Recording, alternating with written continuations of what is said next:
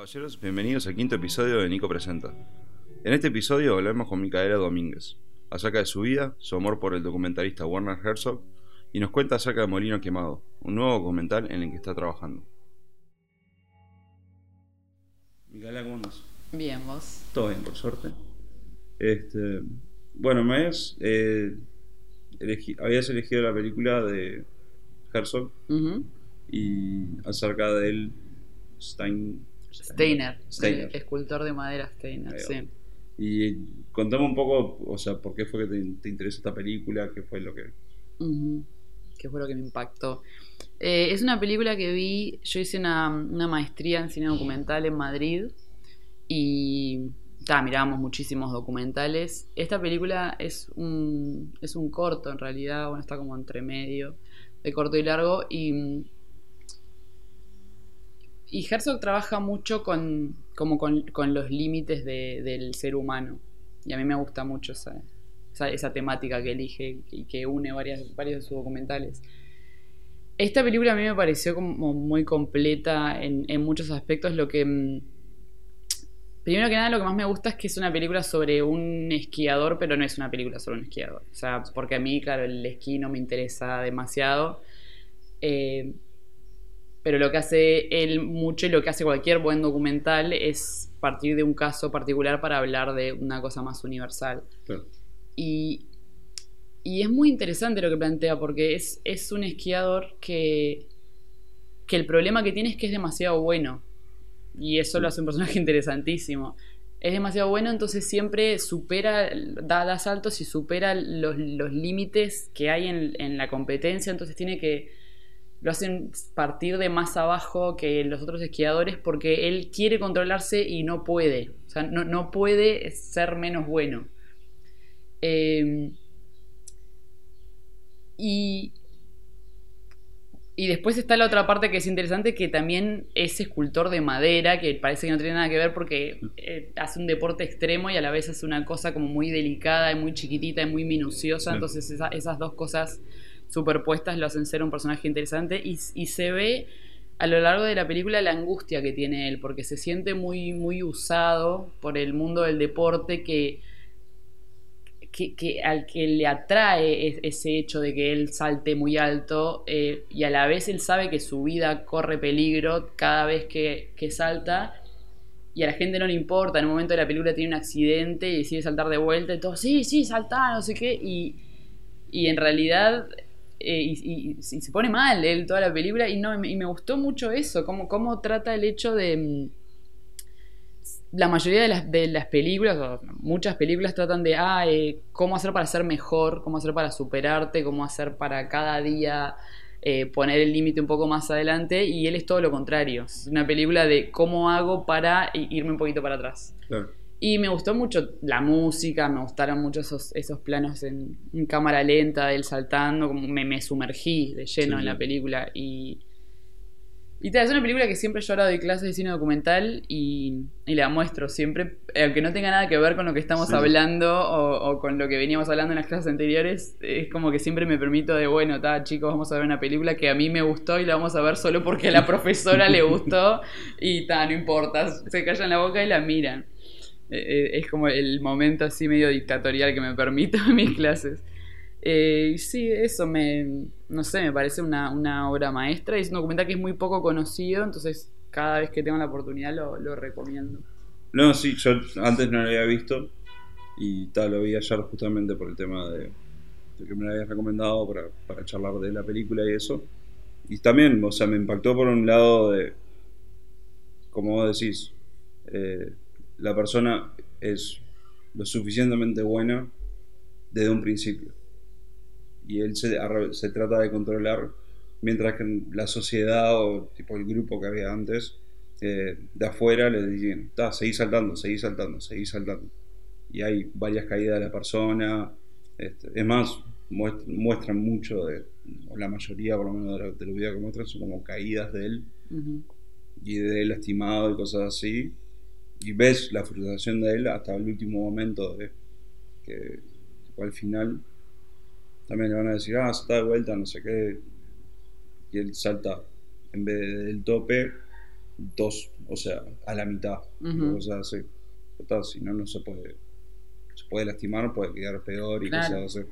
Sí, sí. Este, y por un lado me hizo acordar mucho al. el documental de escena, Ujú. lo llegaste a ver. No. Está, también tiene por un lado eso, que es un, la frustración de él.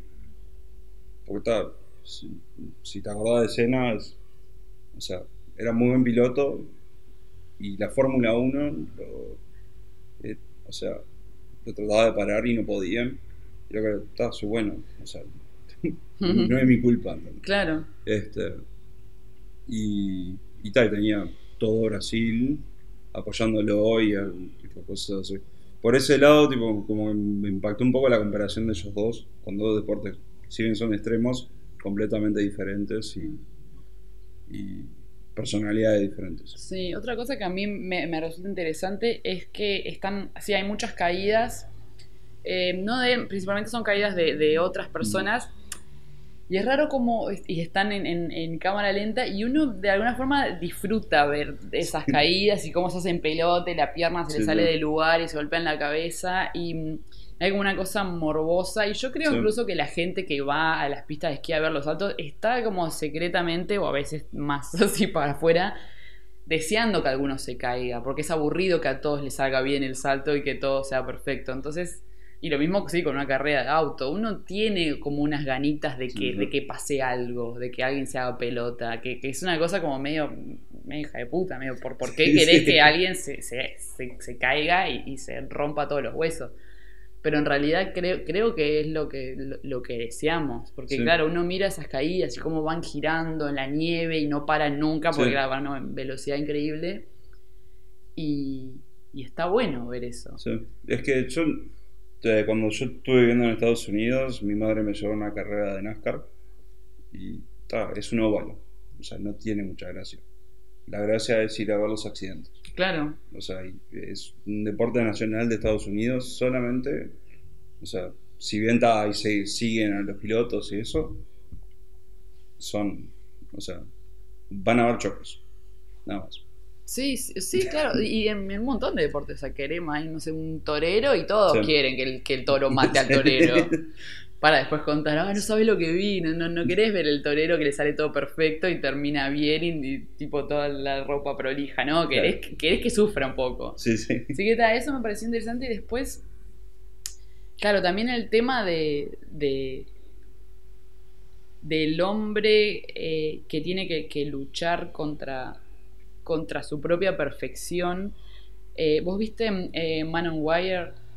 Sí, vi, o sea, la vi hace un tiempo atrás. Que viste que ahora salió una película de, Sí. de ficción sobre él.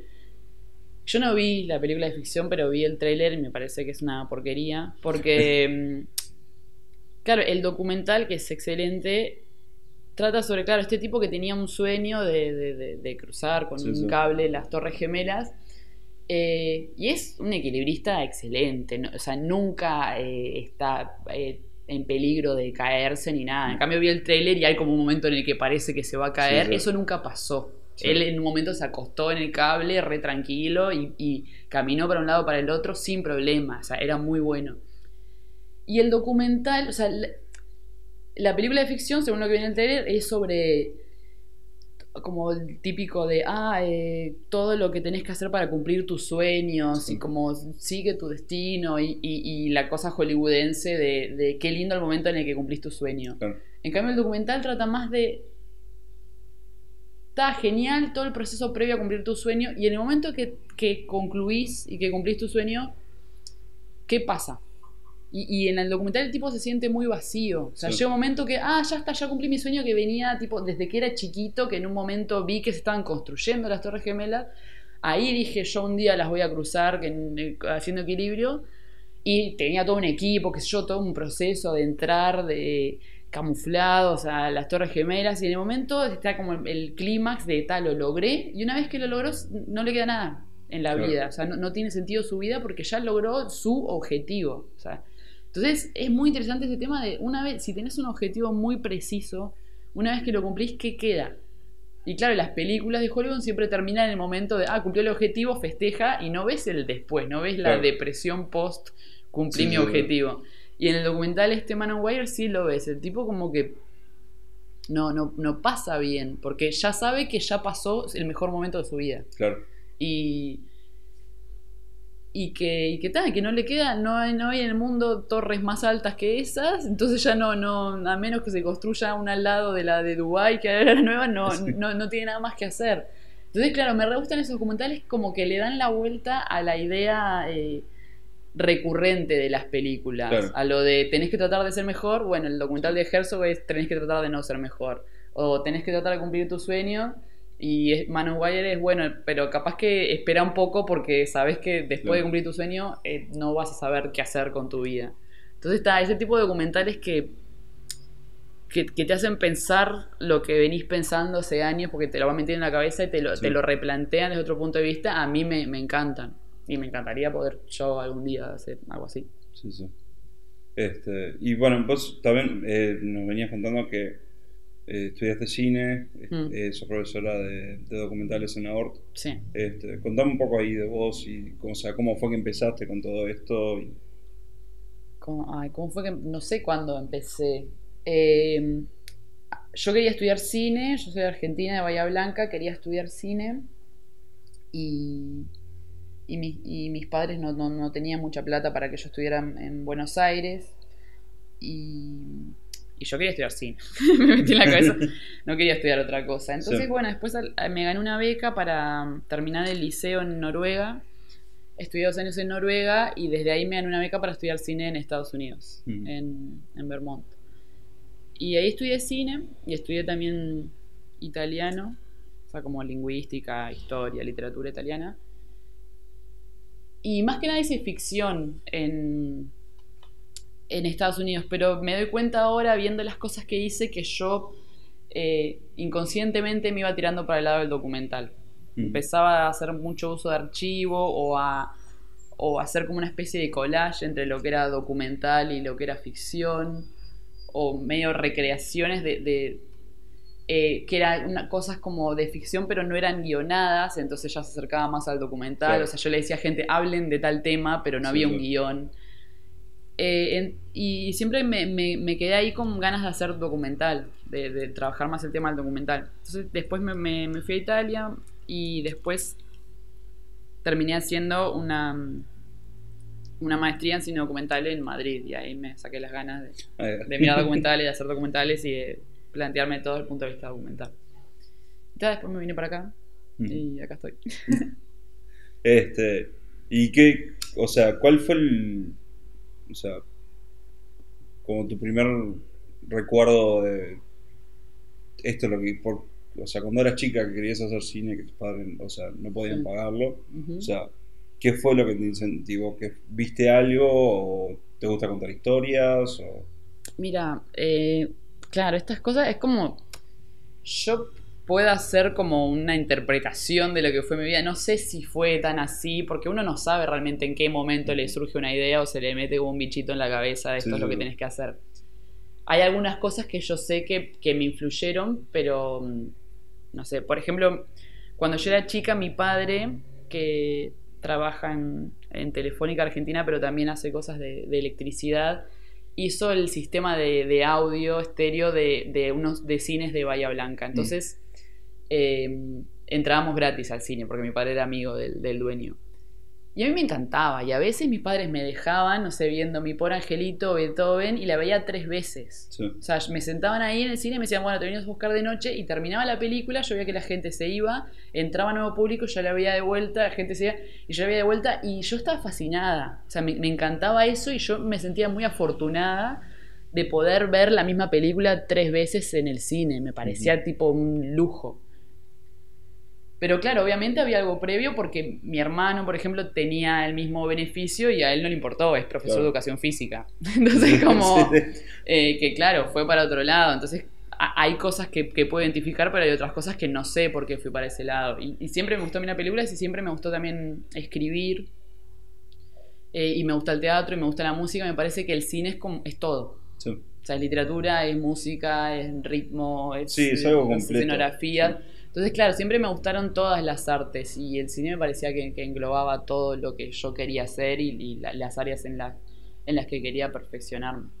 Pero claro, sí, no, no, no sé en qué momento surgió, pero siempre me encantó ver, ver películas. También hay, hay otras cuestiones que, que, claro, que puedo ver a la distancia, ponerle a los 14 años. Eh, a mí me, me, operaron de la columna y como tipo regalo o medio para que yo no pasara muy mal pusieron un televisor en mi cuarto. Mm. Y yo la noche miraba películas todas las noches, o sea, cambiaba de canal y agarraba una película y me quedaba hasta las mil, por hasta las tres de la mañana, al día siguiente me levantaba a seis y media para ir a la escuela, hecha pelota, pero me enganchaba con las películas, me pasaba que aunque fueran una mierda lo que estaba pasando, no podía dejar de verla. Claro. Eh, entonces, claro, eran toda la noche me miraba una película diferente de lo, lo, que estuviera en la tele y a veces repetía películas, porque claro, en los canales a veces pasan la misma película y yo, bueno, vamos a verla de vuelta. ¿no? Sí, no, a mí, o sea, por un lado a mí me pasó lo mismo. Yo, desde chico, sí, o sea, me fascinaba y, o sea, desde niño me fascinaba hasta, no sé, mi imaginación que me decía que había personitas adentro de la tele haciendo estas cosas.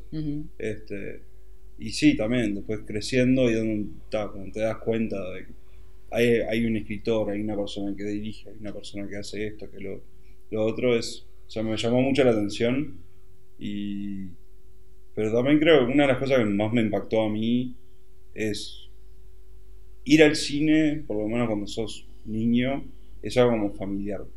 Y es algo que es o grupal. O sea, vas o con tus amigos o vas con tu padre. Y eso, eso fue algo que siempre me, llamó mucho la atención. O sea, estaba capaz que por mi lado yo no pasaba mucho tiempo con mi padre, cosas así. Y me acuerdo, o sea, una de las películas que más me impactó fue 12 monos y fue porque yo la vi con mi padre, los dos sentados.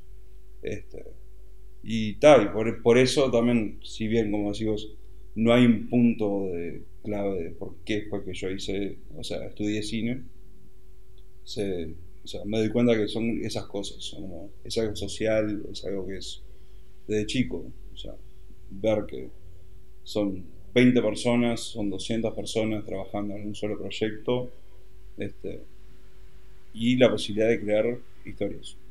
O sea, lo que vos quieras. Entonces, fue algo de, sí, de chico también a mí me interesó y, y hasta el día de hoy, como vos, hasta el día de hoy veo películas 20 veces y documentales 20 veces y series. O sea, yo he visto series que muchos consideran que no son buenas y fácil, enteras, cuatro o cinco veces me, encanta eso. Mm. Este, claro, sí, vas descubriendo nuevas cosas. Que, claro, yo supongo que eso era lo que me gustaba de chica, de ver la misma película tres veces seguidas en el cine. No me daba cuenta en ese momento que eso era lo que me gustaba, de, ah, yo sé lo que va a pasar, entonces ahora puedo mirar la reacción de tal persona antes de que pase y... Eh, y, como que también me doy cuenta, pero claro, es eso como mirando en retrospectiva, que yo ya desde chica tenía como una actitud eh, crítica frente al cine. Como que hay, gente que, mira una película y es como, ah, bueno, ya está, y, lo veo como más una cosa de me entretengo una hora y media. Y yo las, las analizaba y las cuestionaba al punto que el otro día me acordaba, yo a los siete años decidí, siete años, es insoportable, decidí que yo no quería ir a ver más las películas de Disney que estaban saliendo. Una pavada, porque no me gustaba que todas como te quisieran dar como un mensaje y todas fueran como muy pedagógicas, me parecía como muy falso eso. Y tal, yo dije, no, no, mamá, papá, no me lleven más a ver películas de Disney y otras películas para niños, sí, pero las de Disney que salían, tipo El Rey León, el Rey León me gustó. Pero, eh, por ejemplo, ya Pocahontas o Hércules, todas esas no las vi y todos mis amigos las veían y me decían, ah, ya viste. Y yo decía, no, no la vi. Me acuerdo que la Pocahontas salió cuando yo tenía nueve años y todos habían visto Pocahontas y yo no la quiero ver porque seguro como que tiene un montón de estereotipos y es re falsa y no sé qué. Y claro, ya eso como demostraba que, que para mí el cine era algo serio. No era vamos porque me llevan a ver esa película y voy. No, yo quería decidir, esta la quiero ver, esta no. Eh, pero claro, en el momento ni pensaba de que, me iba a dedicar a eso, ni, mucho menos. Sí, a mí en realidad, o sea, yo después de que salí del liceo fue una, ¿qué quieres estudiar? Eh, cine. claro. claro, o sea, era lo único que me interesaba. Entonces estaba. por eso fue que empecé a estudiarlo y dije, pa, la verdad que puede ser una profesión y puede ser algo que, en la que se puede trabajar. Mm. Este, este, y tal, y bueno, vos me dijiste que habías estudiado en, en Noruega, en Estados Unidos y en España. Sí. Este, ¿Y por, por qué te llevó para diferentes lados? ¿Fueron por las becas o fueron por otras cosas? Eh, por las dos cosas. Ah, En Estados Unidos fui por una beca y como estudiaba también italiano, en mi universidad si estudiabas un idioma podías ir un semestre, un año a, a estudiar en un país que habla ese idioma. Yo como estudiaba italiano no había más opciones que Italia. En cambio si Ujú. estudiabas español hay como varias opciones, pero italiano es Italia, listo. Eh, y fui a Italia eh, como un año de la universidad y ahí em, conocí a un chico que fue mi pareja, cuatro años y medio, entonces después de terminar la universidad volví a Italia para estar Mm. con él, o sea, no una cosa de beca ni nada, sino una cuestión de pareja. Y después, em, pero estábamos en un lugar chiquito, entonces yo quería seguir estudiando cine o haciendo cine y ahí no había chance, era en Ferrara, un lugar chiquito cerca de Bolonia. Entonces, no, lo- los dos, eh, a los dos nos gustaba Madrid y decidimos irnos a ir a Madrid. Y yo, claro, ya habiendo decidido la ciudad, eh, empecé a buscar eh, la maestría en Madrid. No es que surgió antes la maestría Ujú. después de la ciudad. Y está, por eso. O sea, así que por, por diferentes cuestiones me fui moviendo de acá para allá. Ahora la idea es quedarme acá. Y ves, o sea, ya que viajaste y pudiste, y sos profesor acá, ¿ves grandes diferencias en, en, tipo, en los estudios? O sea, no, sé, no, sé, no sabría bien cómo armar la pregunta. En la, pero- en la forma de. Eh, sí, de en la forma de cine. enseñar, en... Eh, con respecto a Estados Unidos, sí. O Mm. sea, bueno, primero que nada yo fui a una universidad privada y era como un lujo porque éramos grupos muy chiquitos. De, por ejemplo, me acuerdo cuando llegué, una de las primeras clases que tuve éramos 12 y el primer día cada uno nos daban una cámara que podíamos tener todo el semestre. En cambio acá viste que está el tema de ir y pedir la cámara que te la dan por 6 horas y Sí, sí. entonces es distinto, porque al tener una cámara vos, eh, podés hacer cualquier cosa. Y también, yo, otra cosa que me di cuenta es que en Estados Unidos, al menos en mi universidad, tratan de, de- de sacarte el miedo a filmar. O sea, acá, o, o amigos que tengo en Argentina, es como que filman, eh, no sé, un corto de cinco minutos por semestre y le ponen mucho peso a eso, a que salga bien, a que esté perfecto. Y bueno, primero hacen un guion, después escriben el guion. En Estados Unidos era más de, bueno, la semana que viene tienen que tener un corto de un minuto sobre tal cosa. Y cada dos semanas tenemos que presentar algo. sí. Que eran como ejercicios de, no sé, de, uno de montaje, otro no sé qué, de, de planos, de lo que fuera. Entonces eso hace que, claro, que no importa, no te sale mal, bueno, en dos semanas tenés otra oportunidad sí. de hacer otra cosa, entonces te, te animas más a filmar. Y, y otra diferencia importante tiene que ver con eh, que ahora, por ejemplo, en la ORT se está tratando de hacer, pero claro, eh, llega como un poco atrasado con el uso de, eh, de nuevas tecnologías y de nuevos medios y de nuevas formas de comunicarse. O sea, en mi carrera, por más que fuera más enfocada al cine, eh, había materias de videojuegos, de podcast, de eh, redes sociales, era como... Se, se tenían en cuenta todos los medios y- Claro. y, nuevas formas de, de compartir información. No era tanto el cine en pantalla grande en el shopping, sino que era, bueno, ta, uno tiene como diferentes maneras de hacer público lo, lo que tiene. Y se tomaba en serio eso. O sea, por Sí. ejemplo, yo hice una clase que tenía que ver con videojuegos y que había una sala en la biblioteca con una Xbox, con una PlayStation y con una computadora y podíamos ir y pedir la llave los que estamos en esa clase y jugar. Y en esa, esa clase se llamaba, mm, ay, no me acuerdo, nuevas tecnologías, no, no, no me acuerdo. Y nuevas tecnologías y cambios culturales.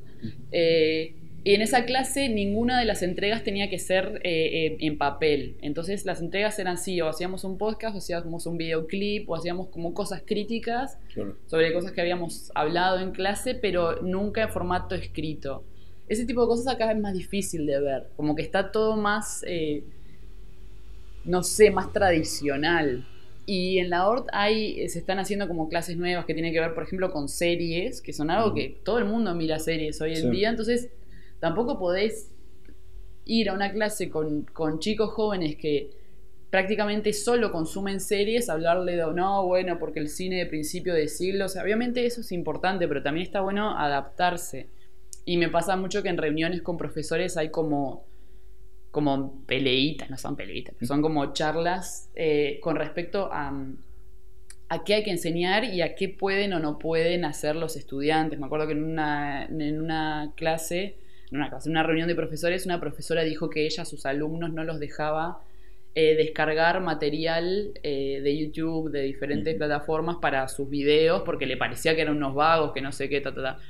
Y para mí, o sea, tenés que adaptarte. O sea, hoy en día hay un montón de material de uso libre online y no podés hacer como si eso no existiera, porque no está yendo eh, en línea con lo que son estos tiempos. Entonces, para mí, claro, tanto en América Latina y en España, es muy parecido acá, hay como una resistencia a, los cambios tecnológicos. En Estados Unidos no, se, adaptan más. E, esa es una diferencia grande que veo.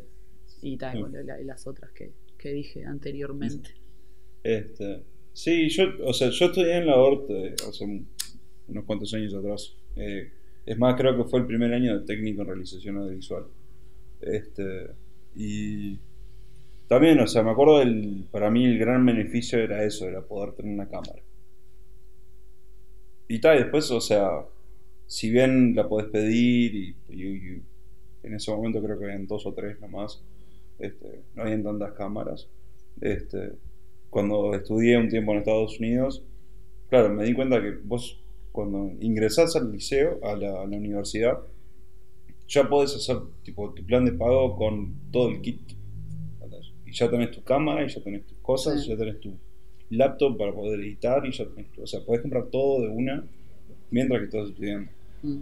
Y, o sea, eso me impactó bastante a mí y el tema de, o sea, si bien acá una cámara sale dos o tres veces más de lo que sale allá, es justamente eso, es la facilidad de decir, yo puedo agarrar la cámara y salir a filmar el atardecer. Claro, sí, cuando quieras. Porque me pintó. Sí, es eso, porque te puede surgir algo en el momento. Entonces, eso de tener que pedirla por adelantado y elegir un horario es como que hace que uno no pueda hacer lo que quiere. En cambio, a mí me encantaba. Si tenía la cámara, como, ah, se me ocurrió algo, a ver, ponete ahí, hace tal cosa. Y lo mismo para editar. Eh, claro, pero es eso, es una cuestión principalmente económica. O sea, en mi universidad, en la sala, la sala de edición tenía como un código afuera que lo conocíamos nosotros y yo podía ir a editar eh, de noche. A mí me encanta editar de noche.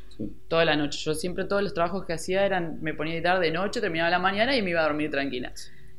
Y acá no puedes usar la sala de edición de la universidad de noche porque está cierra la universidad. en cambio, claro, ser un campus, yo hacía eso, me llevaba tipo un montón de golosinas, una Coca-Cola, y me iba de la noche entera y, me concentraba mucho más. Entonces, claro, es un beneficio que, que tampoco se le puede exigir a las universidades de acá, de tengan la abierta toda la noche. Y mm, de todos modos, igual hoy en día como ya uno puede filmar con un, con un celular o con cualquier cosa, en realidad está esa facilidad también para estudiantes de acá o de España de decir, te van a filmar algo y lo filmo. Incluso hay como concursos de cortos hechos con celulares y todas esas cosas. Entonces ya no, ya no hay eh, excusas para no filmar.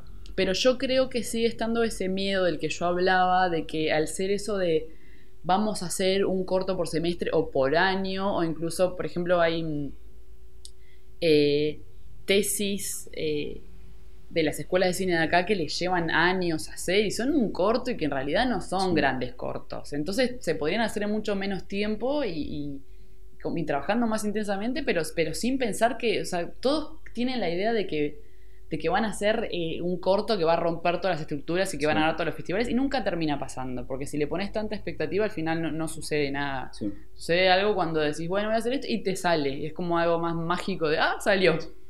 Eh, entonces, creo que, que, está todo muy relacionado, porque claro, al, tener en Estados Unidos esas facilidades de la cámara, del equipo de edición, de, todo, eh, le, le, perdíamos el miedo y filmamos mucho más seguido.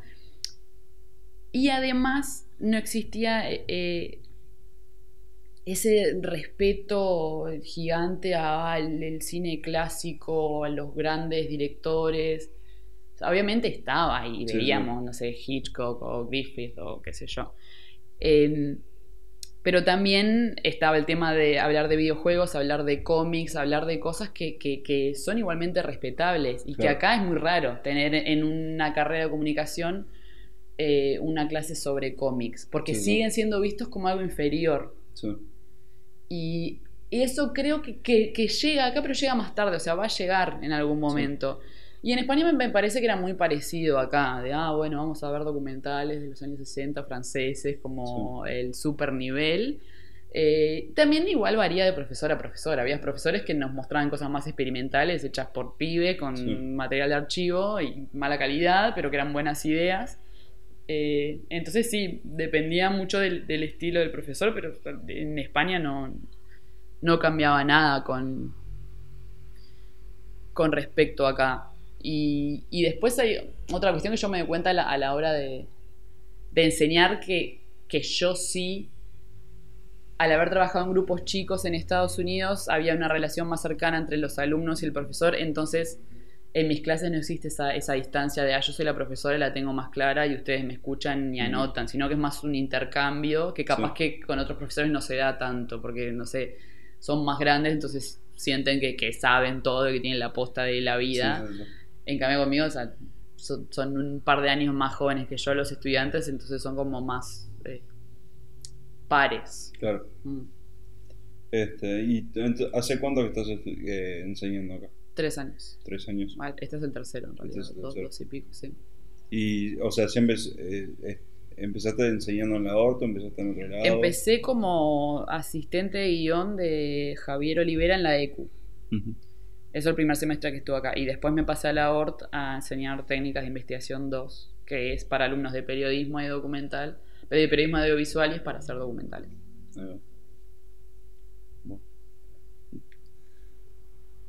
Y ahora en este momento estás eh, trabajando con, haciendo un documental y cosas así. Contame un poco de eso, cómo Dale. surgió y Es un documental que justamente surgió de eh, ex alumnos de la ECU. Ellos eran alumnos de esa clase de guion.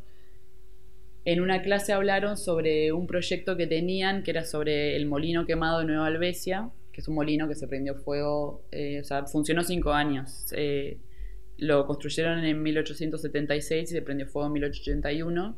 Y no se sabe por qué se prendió fuego y hay diferentes hipótesis. Eh, y, es- y van como pasando leyendas de generación en generación de diferentes historias que pasaron ahí. Hay varias versiones. La versión que más se divulgó fue como un, crimen pasional de que el molinero vio a su esposa con un tipo y eh, desprendió fuego el molino y la tiró a ella en el río y después se suicidó. Que e- es verdad que él se suicidó y es verdad que ella se murió en el río, pero todo el resto del por qué no se sabe. Sí, sí. Entonces, al haber esa historia como de crimen y de pasión y de muerte, asesinato, eh, se empezaron a tejer historias de fantasmas y de que se ve a la mujer vestida de blanco de noche y de que se escuchan llantos y de que se escucha el caballo de la mujer caminando. Entonces se transformó como en un lugar así medio místico, de que va- van los adolescentes de noche con carpas a ver si escuchan ruidos, van los, niños, y es un lugar muy lindo y a la vez como que, hay gente que no se anima mucho a ir. Entonces ellos contaron un poco de eso, contaron eh, las historias de algunos de los personajes que ya tenían, que ya habían entrevistado, y a mí me reinteresó. Y, eh, hablé con ellos y después como que el, el proyecto lo abandonamos un tiempo porque esto fue en el 2013 y a fines del año pasado eh, resurgió y decidimos como empezar de cero, grabar con una nueva cámara, hacer nuevamente las entrevistas como más, más pensadas, o sea, tomar lo anterior que habían filmado ellos como parte de la investigación Claro. y empezar de cero a filmar y armamos, armamos un equipo de rodaje y, y tal, y llevamos todo el año eh, yendo ahí cada tanto y, eh, y bueno, y ahora después de esta entrevista me voy a reunir con ellos porque el fin de semana que viene vamos a Nueva Albesia. Ya es uno de los, de los últimos fines de semana que iremos ahí. Y, y claro, la idea es no hablar tanto de, de la leyenda del molino, sino de, de la historia de Nueva Albesia, de la, de la identidad de Nueva Albesia eh, a partir de la historia del molino. Como que lo del molino es una excusa para hablar de Nueva Albesia, que es una ciudad eh, que tiene mm, eh, como una identidad inmigrante muy fuerte. Son, eh, hay muchos descendientes de suizos y mantienen mucho las tradiciones, hay fiestas suizas, tienen escuditos suizos en las puertas de las casas, mm, arquitectura suiza. eh, comida así tipo típica, queso, chocolate. Es como un pedacito de Suiza perdido en el departamento de Colonia. eh, y es muy interesante. Es, y va- van muchos suizos que no, no, no pueden creer, porque claro, es como una parte de Suiza, pero como una parte de Suiza quedada en el tiempo, porque las generaciones se van pasando, por ejemplo, recetas de cocina que trajeron sus abuelos, pero nos han contado que vienen suizos y claro que dicen, esto ya no se prepara así. O sea, mis abuelos lo preparan así y en Suiza evolucionó y acá se mantiene tanto esa tradición que no se modifica nada. Y, y eso es como re interesante porque hay muchos lugares en América Latina que tienen eso, como que tratan de, de- de aferrarse a, a- a su pasado europeo y se sienten más suizos que, que un suizo. Claro. Y, y, ta, y la verdad que hemos conocido mucha gente muy interesante yendo allá y ta, estamos muy, muy copados con el, con el tema. ¿Y en, en qué etapa de, de- o sea, de rodaje están? Están en, ro- Está- están en rodaje. estamos todavía filmando porque claro, hay ciertos eventos que, que tenemos que ir a filmar, y, pero ahora ya hace un par de semanas empezamos a editar. Ujú. O sea, estamos tratando de hacer las cosas medio en paralelo. La, la idea es tenerla para marzo de- del año que viene, pero hay cuestiones como de plata y ese tipo de cosas que, Sí, sí, obviamente. que no, no, no sabemos, están como inciertas. Está bien. Bueno, entonces, eh, más o menos, pero igual piensan que a marzo llega. Sí, marzo, abril. Marzo. abril, Iremos, iremos viendo. Sí, la idea es estrenarla en Nueva Helvecia Sí. eh, con toda la gente ahí y después, bueno, hacer como un circuito de, de- por el interior y también, bueno, hemos estado hablando con, con la Embajada de Suiza para ver si también estaría bueno presentarla en la Embajada de Suiza de diferentes lugares. Y- pero sí, eso es como un plan así de distribución a futuro. Ahora nos estamos centrando que nos quede Sí, una buena sí. película. Claro, obviamente, obviamente. Primero lo primero. Sí. Bueno, muchas gracias por venir. Bueno, nada, gracias a vos.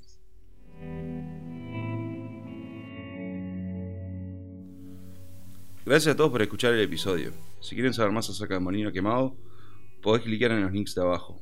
Y estamos el próximo viernes con otro episodio de Nico Presenta.